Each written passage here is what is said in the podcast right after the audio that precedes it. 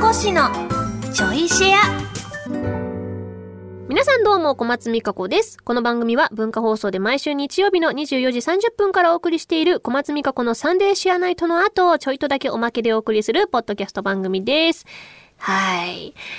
はあ、さっきも今話してたんですけど、本当に、あの、堂の浦監修のタイ塩ラーメン、あの、米うまかった あのだし汁で炊いた米うまじでうまかった おかわりして麺ごとおかわりしてあとやっぱそのコラボカップ麺のいいところはお店に行きたくなるっていうところですよね。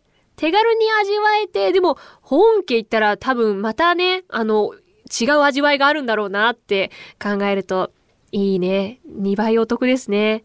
お取り寄せしようかな。行きたいなあの、カップ麺もね、順調にはまってますけど、やっぱお店のラーメン、やっぱいいですよね。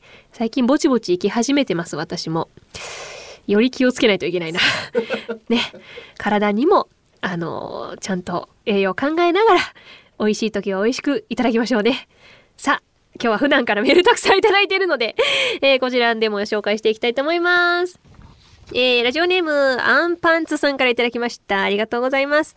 三かこしこんばんは。こんばんは。いつも明るくて楽しい放送ありがとうございます。18日にアップされたインスタ拝見しました。それからね、なんとかでね、というテンション高めな文面がラジオでの口調まんまで 勝手に声が脳内再生されました。えー、前から薄々思っていましたが、三かこしって面白いですよね 何それ？そう、何それ？コナンの主題歌の回、めっちゃ面白かったです。そうね、私のなんかの欲が爆発してる時ですね。以前、呪術廻戦のラジオで、トゲ、トゲ先輩役の内山幸輝さんが三河市のことを、初めはお姉さんだと思っていたけど、話してみたら少女のようって言ってましたね。少女とは思わないけど面白い人だなって思ってます。なんで拾ったの今のウッチーの言葉。なんでわざわざ持ってきたの今。えこれからも三河市の明るく楽しいラジオを楽しみにしています。除湿機たくさん使えるといいですね。私が忘れた頃に除湿機のネタ持ってくるんじゃないよ。いやでもね、除湿機今めちゃくちゃ活躍してます。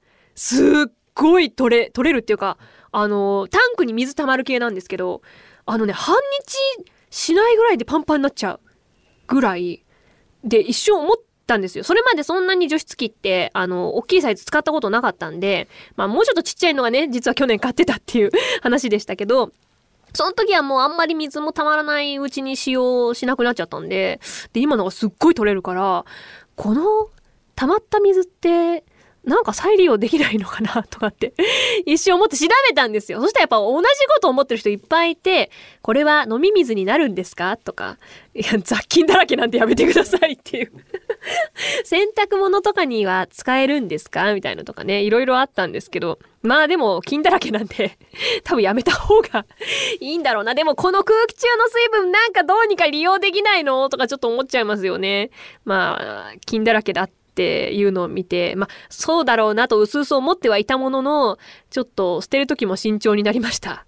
雑菌水なんだよな、これって思いながらね。ただめっちゃ、あの、快適な湿度にはなってます、今。買ってよかったなっていうのと、今しまわれてる除湿機どうしようかなっていう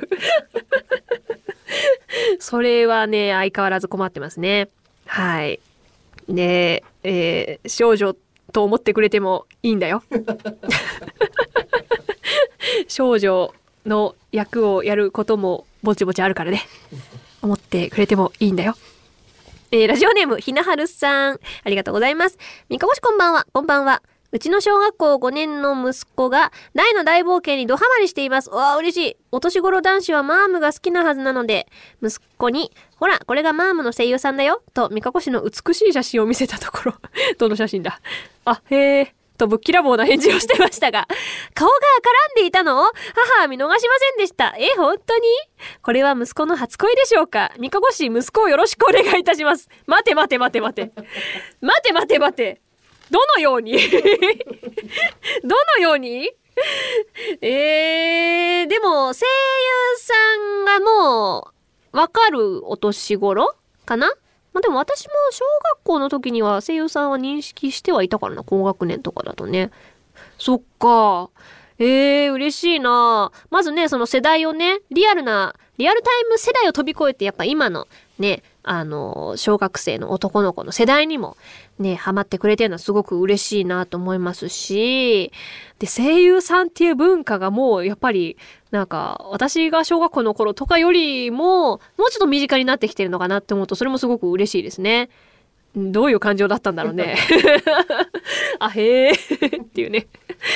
えー、でも、待って、息子さん、小学校5年生ってことは10歳、11歳 ?11 歳ぐらい？かな？で、えー、ミカちゃんは？ミカちゃんは今年34だよ。大丈夫？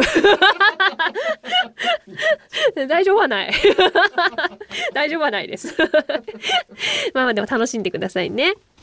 えー、ラジオネーム、青の斑点さん、ありがとうございます。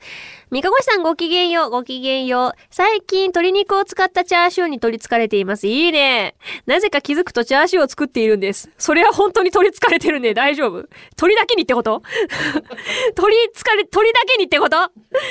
え、まあ、冷凍していた鶏ももや鶏胸をそろそろ使い切らんといけないだけなのが真実ですが、こだわり出すと火の入れ方とか、調味料とか、こだわり始めてしまい、無限鶏肉チャーシュー地獄におのずと 足を踏み入れているのではないかとチキンな自分としては恐怖、恐怖。あ、やっぱほら、チキンって言ってるから、やっぱさっきの取り憑かれてるも絶対そうだよ。何かにハマった人間って怖いですね。三かこしさんは自分で自分が怖くなった瞬間ってありますか？鳥茶いいじゃん。私もね、あの、またリュウジさんのお話するけど、リュウジさんの鳥茶のレシピ見てから、めちゃくちゃ作ってますからね、鳥茶。あとはその低温調理器が家にあるので、それもすっごい便利ですね。あの鶏胸肉が特に本当にしっとり美味しくできるし、本当て、たまたまテレビで見たんですけど、その格闘家の方かな？オリーブオイルと塩だけでうまいんですよね。もうオリーブオイルと塩をその鶏肉のなんか重さの何パーセントかまぶして、で、その低温調理器で、あの、1時間ほど、まあ、温度設定してね、あの、やるんですけど、本当にプルンプルンで、で、そのね、そのまんま切って食べても美味しいんですけど、それをさらに表面だけちょっとバターで焦がして食べたりするとうまいんですよね。ちょっとソテーっぽくなっていいですよ。はかどっちゃうね、またね、取り憑かれちゃうね。いやでも鶏茶はね、あの簡単にレンジでも調理できるし、こだわってね、お鍋とかでね、自分好みの味付けにしても美味しいし、いいですよね。自分で自分が怖くなった瞬間ですか？うーん、そうですね。なんか最近考え事しながらスマホで検索とかしてるととんでもない、なんでこんなワード生まれたんだっていう謎ワードを生み出してる時があって、まあ、そんな大したワードでもないんですけど、多分私ね、レンジ、レンジピザって調べようと思って、で、なんか多分考え事しながら打ってたんですよ。テレビ見ながらなのか、なんか考え事しながらレンジピザって打ってるつもりが、どう、何回打ってもレンジピザになってくれなくて、レンジパザ。違う違う違う違う。レンジパスタ。違う違う違う。あれピザにならん。なんでだ。なんでならんのっていう現象が最近結構あるんですけど、やばいかな。